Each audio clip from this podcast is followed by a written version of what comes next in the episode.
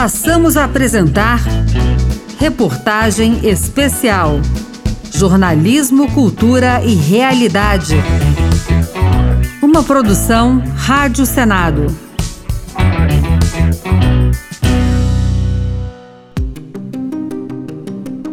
Há um ano, em 8 de janeiro de 2023, a democracia brasileira sofreu uma dura agressão.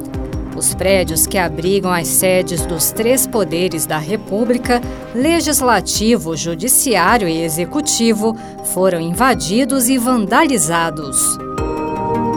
A depredação foi muito além dos expressivos danos materiais aos palácios da Praça dos Três Poderes. A democracia no Brasil e as instituições da República foram colocadas em xeque.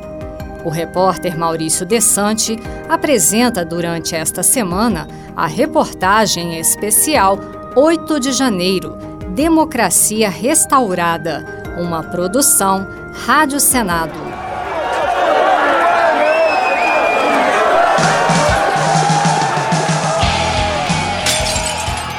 Vidraças quebradas, móveis destruídos, obras de arte e objetos históricos vandalizados, gabinetes de autoridades invadidos, documentos rasgados e até incêndios. Brasília viveu um dia inimaginável em 8 de janeiro de 2023. A eleição do presidente Lula provocou uma onda de inconformismo entre os apoiadores do candidato derrotado Jair Bolsonaro. Desde o anúncio do resultado das eleições, essas pessoas passaram a se concentrar em acampamentos na frente de quartéis do Exército em várias cidades do país. Em Brasília, o local escolhido foi nas proximidades do quartel-general do Exército. Diziam que não haveria posse e que Lula não subiria a rampa do Palácio do Planalto em 1 de janeiro de 2023. A preocupação aumentou dias antes, na véspera do Natal de 2022, quando foi desmantelada uma tentativa de atentado à bomba nas proximidades do aeroporto da capital federal mas com um forte esquema de segurança, a posse presidencial aconteceu sem nenhum problema. Essa mesma segurança falharia drasticamente uma semana depois. No fim de semana de 8 de janeiro, o acampamento foi reforçado por cerca de 4 mil pessoas, que chegaram a Brasília em mais de 100 ônibus, em ações combinadas pelas redes sociais. Os manifestantes marchariam, escoltados pela Polícia Militar, em direção à esplanada dos ministérios para protestar contra o governo recém-impossado. A Segurança Pública do Distrito Federal manteve um contingente que não deu conta de conter as invasões. Por volta das duas da tarde, o que deveria ser uma manifestação pacífica desandou para o vandalismo. As barreiras instaladas pela PM foram facilmente ultrapassadas, praticamente sem nenhuma resistência. A Polícia Legislativa, apesar do grande esforço, também não conseguiu conter a multidão. Os plenários do Senado e da Câmara foram tomados pelos invasores. Ao mesmo tempo em que ocupavam o Congresso Nacional, os vândalos seguiram em direção ao Supremo Tribunal Federal e ao Palácio do Planalto, último a ser ocupado e depredado. Com os prédios já tomados pelos vândalos, a Polícia Militar aumentou o efetivo na área da Praça dos Três Poderes e conseguiu, ao fim da tarde, liberar os palácios. A reação do governo foi imediata. O presidente Lula decretou intervenção na segurança pública do Distrito Federal e o presidente em exercício do Senado, veneziano Vital do Rego, determinou que o decreto fosse votado no plenário do Senado o mais rapidamente possível, o que aconteceu na terça-feira seguinte, dia 10 de janeiro. Não impedirão que esta casa que o parlamento como um todo haja, funcione. Nós não nos quedaremos, nós não nos ajoelharemos diante dessas práticas terroristas. Então vamos fazer a nossa reunião semipresencial no plenário do Senado Federal. O presidente do Senado, Rodrigo Pacheco, percorreu as dependências da casa para ver o resultado da invasão e ouviu do chefe da Polícia Legislativa do Senado, Alessandro Morales Martins, um relato de como foi o trabalho de contenção dos invasores e o que não foi possível evitar, como a depredação de alguns itens do Museu do Senado. Ele aproveitou para elogiar os policiais legislativos ao constatar que os danos poderiam ter sido muito piores se não fosse a atuação desses servidores. Domingo, dia 8 de janeiro de 2023, foi um dia triste para a história nacional. Assistimos consternados aos atos de vandalismo de uma minoria inconformada com o resultado eleitoral. Brasília foi atacada prédios públicos, símbolos nacionais, obras que representam a história de nossa pátria foram depredados. Alguns poucos quiseram destruir e humilhar as sedes dos poderes da República Brasileira. Essa minoria antidemocrática não representa o povo brasileiro, tampouco a vontade do povo brasileiro. Essa minoria golpista, e não há outro nome, não irá impor sua vontade por meio da barbárie, da força e de atos criminosos. Essa minoria extremista será identificada um a um, investigada e responsabilizada, assim como seus financiadores, organizadores e agentes públicos dolosamente omissos. Além da aprovação pelo Congresso Nacional do decreto de intervenção na segurança pública do Distrito Federal, o ministro do Supremo Tribunal Federal, Alexandre de Moraes, determinou na madrugada do dia 9 de janeiro o afastamento por 90 dias do governador do DF, Banês Rocha. Pelo menos 300 pessoas foram presas no dia da invasão, mas o número de detidos seria bem maior que isso, como ouviremos na segunda parte da reportagem especial 8 de janeiro Democracia Restaurada.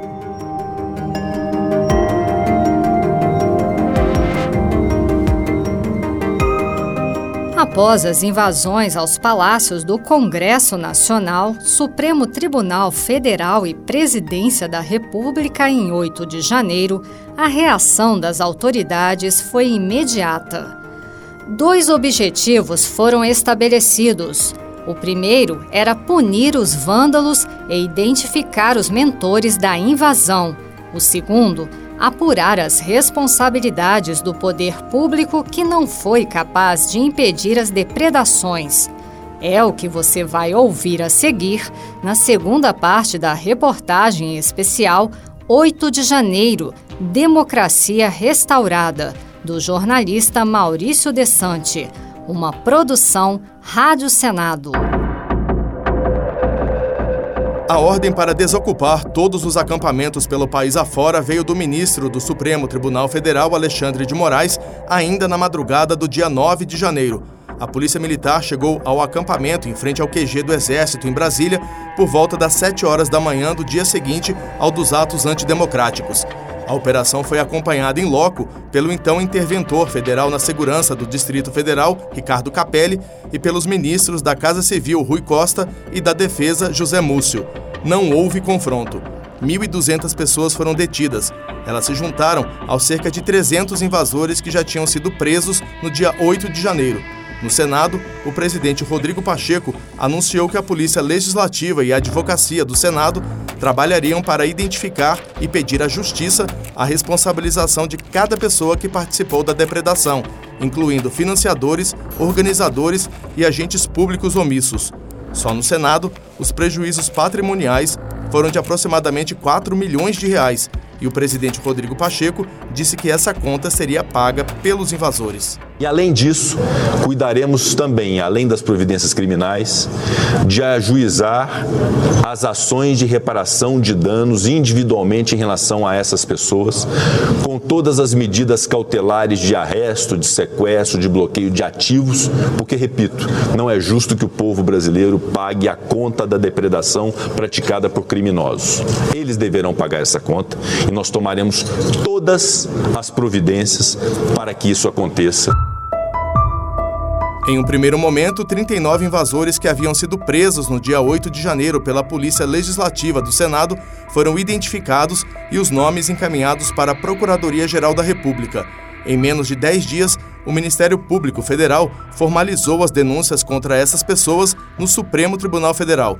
Foi solicitada a condenação dos denunciados pelos crimes de associação criminosa armada, abolição violenta do Estado Democrático de Direito, golpe de Estado, dano qualificado pela violência e grave ameaça com emprego de substância inflamável contra o patrimônio da União e com considerável prejuízo para a vítima e deterioração de patrimônio tombado. A pedido de Rodrigo Pacheco, o Ministério Público também solicitou o bloqueio de bens para reparar os danos, tanto os materiais ao patrimônio público quanto os morais coletivos. A Procuradoria-Geral da República requereu ainda a decretação de prisão preventiva dos denunciados a fim de impedir novos crimes violentos e a perda dos cargos ou funções públicas. Como a invasão foi feita por pessoas insatisfeitas com a vitória do presidente Lula nas eleições, o senador Flávio Bolsonaro, do PL do Rio de Janeiro, classificou como equivocada a tentativa de vincular o pai dele, o ex-presidente Jair Bolsonaro, aos atos de vandalismo. Flávio também defendeu que era preciso individualizar as responsabilidades e pediu agilidade na tomada dos depoimentos dos presos. Quem cometeu os crimes, vamos lá, punir, provar de forma exemplar, severa, dentro da lei. Agora, aqueles que não têm nada a ver, nós temos que dar atenção também àqueles mais, mais de mil pessoas que estão, ao meu ponto de vista, da forma inadequada, aguardando os seus depoimentos tomados. A responsabilização dos agentes públicos que teriam sido omissos com os atos de vandalismo começou no dia 10 de janeiro com a aprovação do decreto de intervenção na segurança pública do Distrito Federal. Na ocasião, o relator do pedido de intervenção, senador Davi Alcolumbre, do União do Amapá, reconheceu que a medida era dura, mas que não havia alternativa diante da gravidade dos atos ocorridos em Brasília. As forças de segurança pública foram ineficazes no trabalho de impedir, coibir e reprimir os ataques conduzidos e orquestrados, diga-se de passagem, com antecedência e previsibilidade. Foram sim atos terroristas de vandalismo que feriram gravemente a democracia brasileira e são absolutamente incompatíveis com a nossa Constituição Federal. As invasões também levaram à demissão do então secretário de Segurança Pública do Distrito Federal, Anderson Torres. Ele que havia sido ministro da Justiça no governo Bolsonaro e estava de férias em Orlando, nos Estados Unidos. Anderson Torres seria preso no dia 14 de janeiro por suposta omissão. Ele ficou quatro meses detido. Quando foi solto para responder em liberdade, a exigência foi que atendesse a uma série de medidas cautelares, como o uso de tornozeleira eletrônica. Alguns senadores também passaram a apontar uma suposta omissão por parte de integrantes do governo Lula, que teriam sido informados pelos órgãos de inteligência da mobilização dos invasores, mas não tomaram nenhuma medida para evitar os ataques. As críticas foram direcionadas especialmente ao ministro da Justiça, Flávio Dino, e ao general da Reserva Gonçalves Dias, então ministro-chefe do Gabinete de Segurança Institucional, que acabou deixando o cargo em abril após a divulgação de um vídeo que mostrou G. Dias no Palácio do Planalto durante as invasões.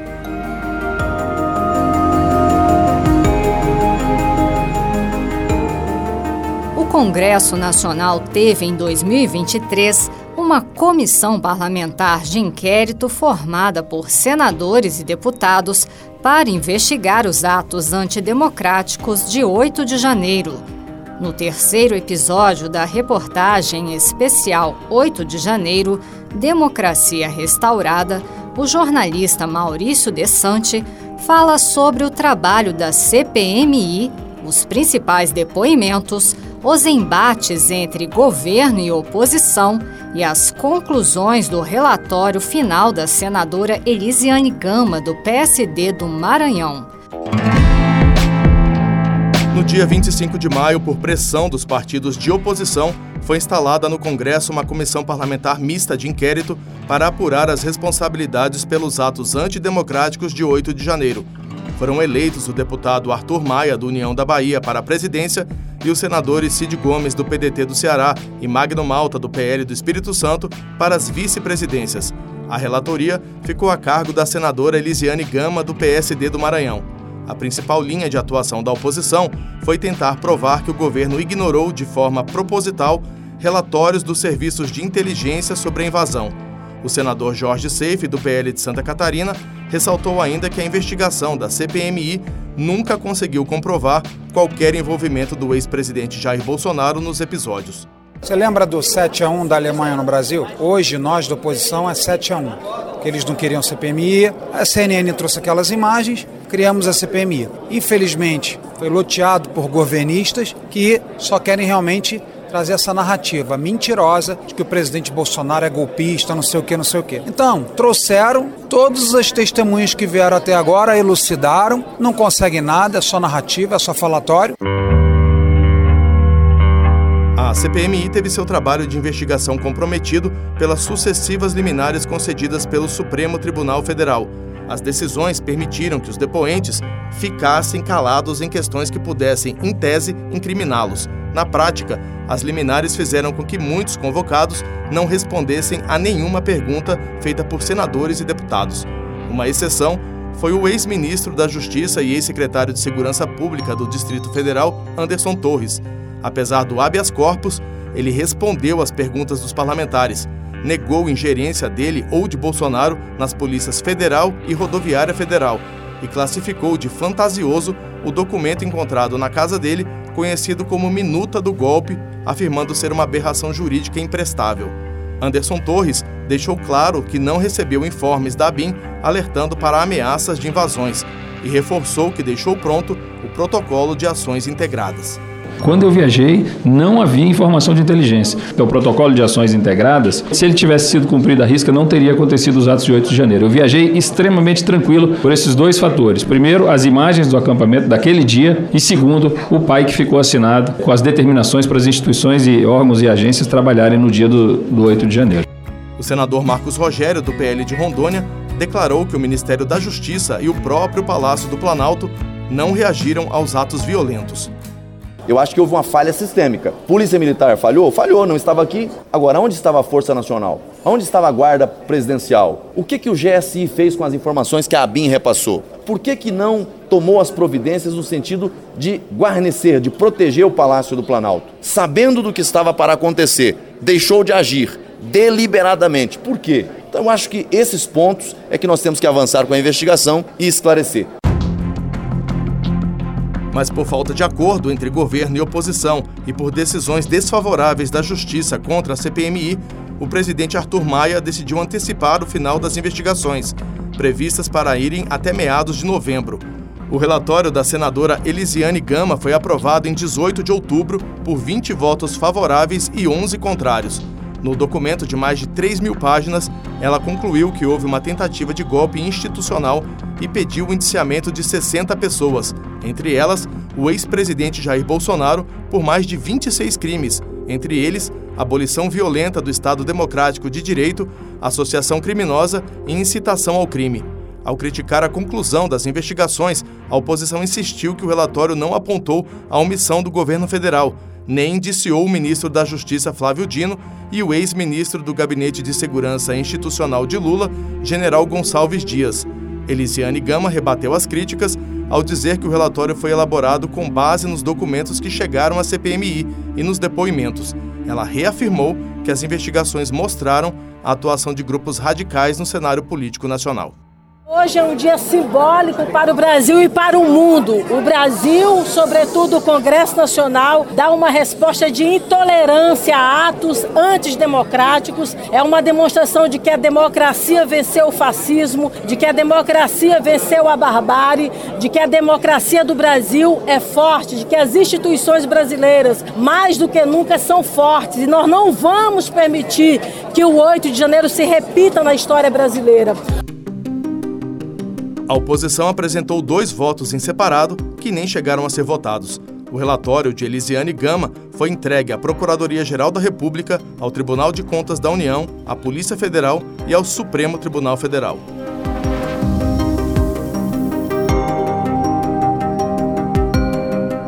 Danos causados pelos vândalos que invadiram e destruíram os palácios do Congresso Nacional, do Supremo Tribunal Federal e da Presidência da República não impediram o funcionamento dessas instituições. Mas foram necessárias obras para reparar espaços e restaurar objetos de arte e itens históricos o trabalho de recuperação está na quarta parte da reportagem especial 8 de janeiro Democracia Restaurada, do jornalista Maurício Desante. Uma produção Rádio Senado. Ao encerrar os trabalhos de 2023 na Suprema Corte em 19 de dezembro, o presidente do STF, ministro Luiz Roberto Barroso, fez questão de lembrar os ataques sofridos no dia 8 de janeiro. O STF foi o mais afetado pelo vandalismo. O plenário foi completamente depredado. As cadeiras do plenário foram arrancadas, algumas jogadas no chão da Praça dos Três Poderes. Até as togas, que são aquelas vestimentas pretas usadas pelos ministros durante os julgamentos, foram destruídas e exibidas como troféus pelos invasores. Luiz Roberto Barroso destacou que, sob a presidência da então ministra Rosa Weber, que comandava o STF na época dos ataques, o plenário da Suprema Corte foi reconstruído em apenas três semanas. O dia da infâmia, na feliz expressão da ministra Rosa Weber, foi uma das páginas mais tristes da história desse tribunal e talvez da história do Brasil, mas, ao mesmo tempo, demonstrou a grande resiliência das instituições e esse mesmo plenário foi reconstruído em tempo recorde de três semanas sob a liderança da ministra Rosa Weber, numa prova de que às vezes a depredação física não é capaz de atingir a simbologia das instituições. No Senado, os invasores deixaram rastros de vidros quebrados, obras de arte destruídas, móveis danificados e até incêndios. 30 dias depois, o trabalho de recuperação já tinha avançado em ritmo acelerado. Vidros trocados, espelhos reinstalados, parte dos carpetes substituídos e obras de arte restauradas. E essa pressa tinha um motivo. Era preciso deixar a casa em condições para a posse dos 27 novos senadores em 1 de fevereiro e para a abertura do ano legislativo no dia seguinte. O vandalismo também mudou a rotina de segurança do Senado. Gilvan Viana, da Polícia Legislativa, destacou o aumento do número de detectores de metal para entrada no Senado, destinados aos servidores. Antes, apenas visitantes e terceirizados tinham que passar pelos pórticos de segurança. A primeira medida que foi feita foi passar aos servidores, né, todos exceto deputados e senadores no pórtico. Então essa foi a primeira medida é, e estamos estudando para estar tá melhorando cada vez mais a segurança no prédio do Congresso. É, acho que, que equipamentos, é, treinamentos têm sido de suma importância, a gente vai investir cada vez mais nisso. O servidor Nelvio Dalcortivo, da Secretaria de Infraestrutura do Senado, detalhou o trabalho de recuperação.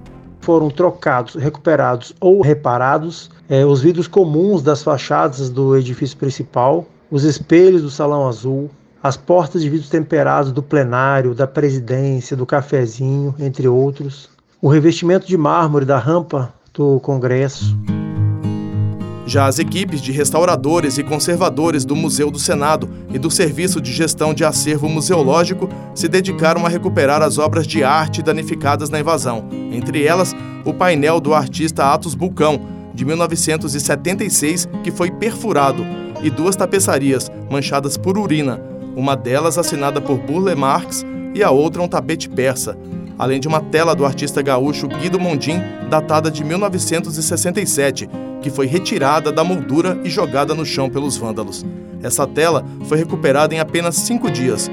Maria Cristina Monteiro, do Museu Histórico do Senado Federal, destacou a importância dos restauradores conservadores para os museus, e em especial para a sede do Legislativo Federal eles são indispensáveis, né? Não existe um museu sem esses profissionais. Você não tem como funcionar se você não tem uma forma de você conservar e manter o seu acervo. A gente tem uma equipe pequena, mas eles são muito dedicados, muito profissionais. Eles têm trabalhado além da hora. É muito importante para o museu, para o próprio Senado Federal e para o seu acervo a existência desses profissionais. Sem eles, seria impossível a gente manter um acervo em ordem ordem, com boa qualidade, higienizado e sempre à disposição para ser visto, admirado, tanto como obra como uma peça histórica.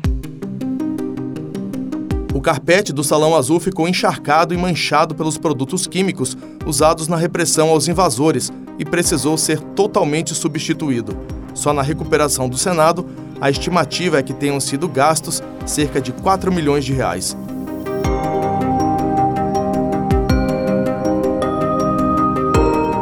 Os atos de 8 de janeiro colocaram a democracia brasileira contra a parede.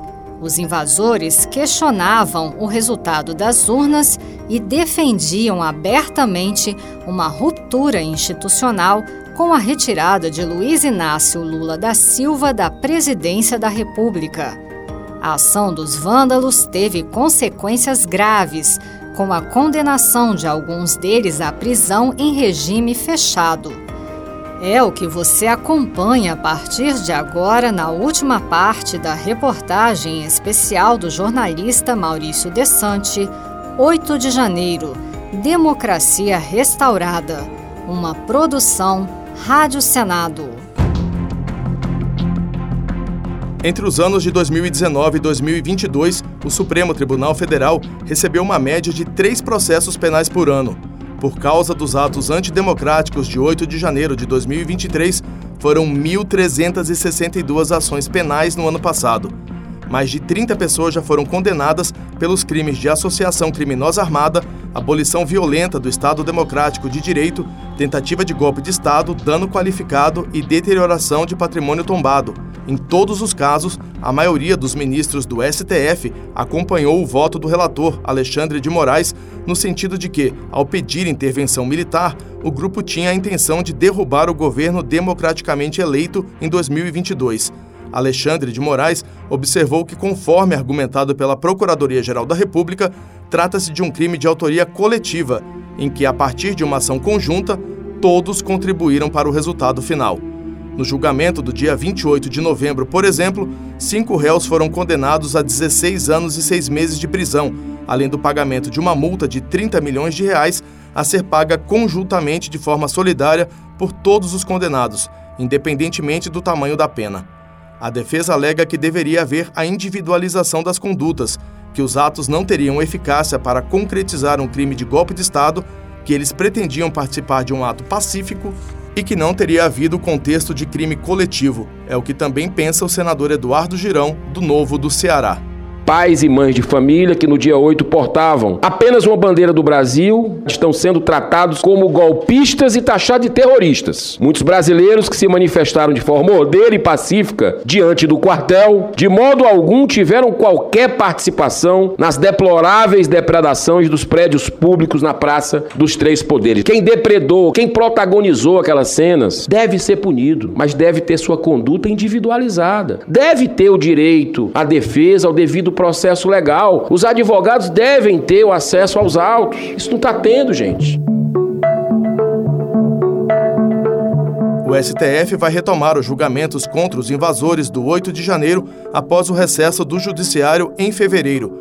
O presidente do Congresso Nacional, Rodrigo Pacheco, destacou a gravidade dos atos, mas celebrou a força da democracia brasileira e lembrou que no dia seguinte aos atentados, houve uma manifestação pública que uniu os chefes dos três poderes. No dia seguinte aos atentados, em reunião inédita e histórica, realizada em caráter emergencial, os chefes de poderes e os representantes dos estados brasileiros vieram a Brasília demonstrar solidariedade e união. A reunião de forças demonstrou a resiliência da democracia.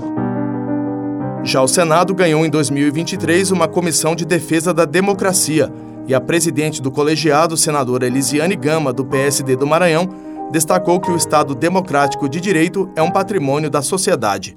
A democracia é um patrimônio inalienável que deve ser regada e vivificada a cada momento das nossas vidas. Os atos do dia 8 de janeiro demonstram que a democracia não é instituto que se afirma por si só. Por trás dela deve também estar a vontade muito intensa de uma nação, a consciência e o coração de cada cidadão. Rodrigo Pacheco reafirmou a força da democracia apesar dos constantes ataques, não só no Brasil, mas também em outros países. A democracia, em diversos momentos, em diversas situações, em diversos lugares do mundo, tem sido questionada, criticada, por vezes afrontada, em alguns momentos extremos, que se chegou, inclusive, a se tentar tomar de assalto a democracia no Brasil e a democracia em outros países.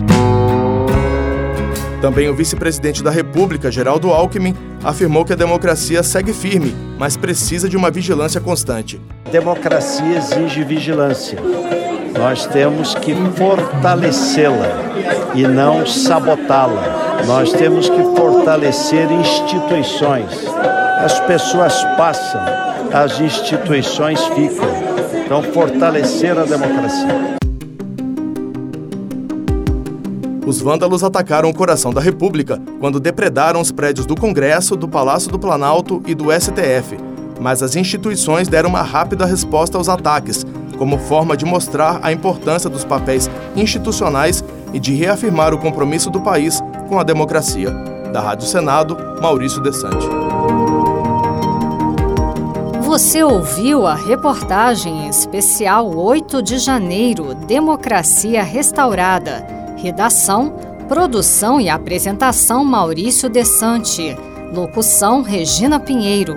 Edição Leila Herédia. Trabalhos técnicos André Menezes. Você pode ouvir os cinco episódios dessa reportagem especial em senado.leg.br barra rádio. Clique na aba Programas e procure por Reportagem Especial.